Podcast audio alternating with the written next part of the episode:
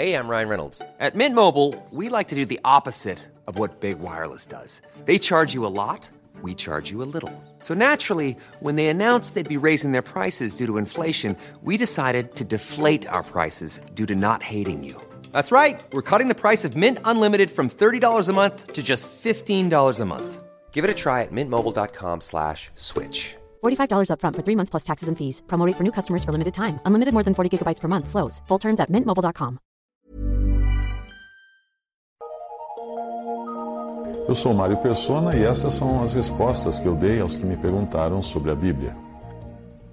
Você ficou em dúvida depois de ler uma frase dessas que circulam na internet, nas redes sociais, que dizia: Filho, você não sabe quantas vezes o inimigo quis te destruir, mas tu és meu, e o que é meu ele não toca. Assinado Deus. A dúvida então seria: será que Satanás não toca num filho de Deus, não toca no crente? A ideia de estarmos imunes aos ataques de Satanás não é bíblica. E o primeiro exemplo que me vem à mente é o de Jó um homem temente a Deus, para o qual Satanás recebeu autorização de, de afligi-lo, de afligir a Jó. O autor da frase que você leu provavelmente deve ter se baseado em 1 João 5,18, que diz assim: Sabemos que todo aquele que é nascido de Deus não peca, mas o que de Deus é gerado conserva-se a si mesmo e o maligno não lhe toca. Mas a passagem fala daquilo que é gerado por Deus, ou seja, da nova natureza que agora possui aquele que foi salvo por Cristo. Esta, geralmente, esta realmente não pode ser de modo algum tocada ou influenciada pelo maligno, pois é uma natureza que vem de Deus. E nada tem a ver com a velha natureza que continua habitando em nós.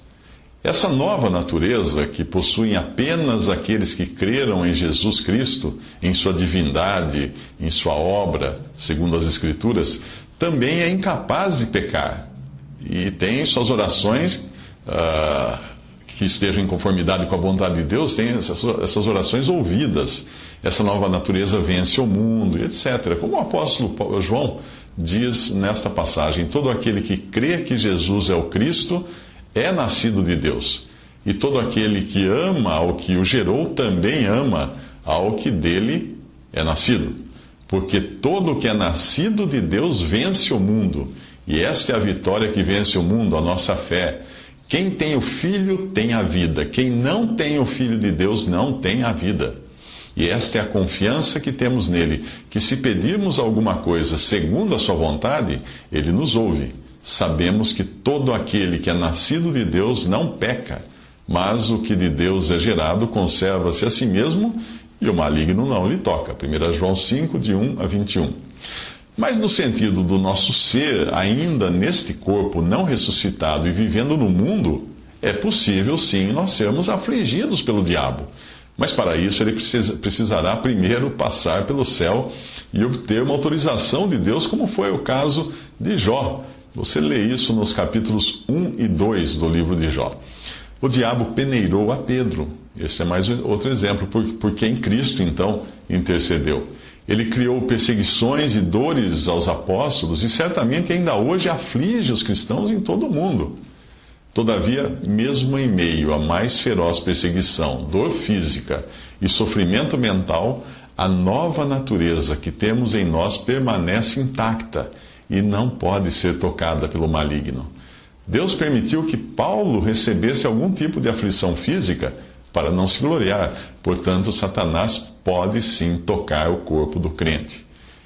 Paulo escreve: Para que não me exaltasse pela excelência das revelações, foi-me dado um espinho, um espinho na carne, a saber, um mensageiro de Satanás para me esbofetear, a fim de não me exaltar. Isso está em 2 Coríntios 12, versículo 7.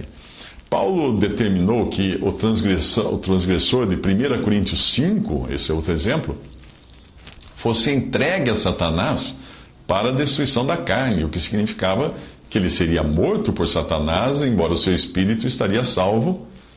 E quando ele diz, seja entregue a Satanás para a destruição da carne, para que o espírito seja salvo no dia do Senhor, no dia do Senhor Jesus, 1 Coríntios 5, 5. Portanto, é preciso cuidado com frases motivacionais que parecem ter fundamento cristão e às vezes até citam alguma passagem da Bíblia, mas não tem, não tem nada a ver. O objetivo delas é desacreditar a palavra de Deus, por incrível que pareça. Pois quando nós achamos que elas são verdadeiras, acabamos um dia nos decepcionando por não ter dado certo aquela frase, aquele mantra, e acharemos que é a palavra de Deus, então, que está errada.